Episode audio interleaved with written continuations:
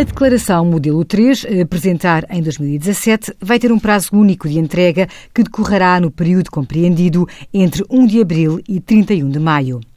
Durante estes dois meses, os contribuintes podem submeter a modelo 3, independentemente do tipo de rendimentos que tenham obtido, ou se entregam a declaração em papel ou se o fazem via internet.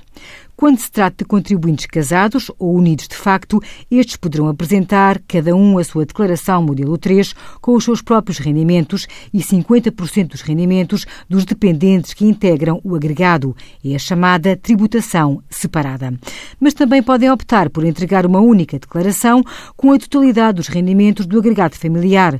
Trata-se da tributação conjunta. Esta opção pode ser exercida ainda que a declaração seja entregue fora do prazo. Envie as suas dúvidas para conselhofiscal.tsf.occ.pt.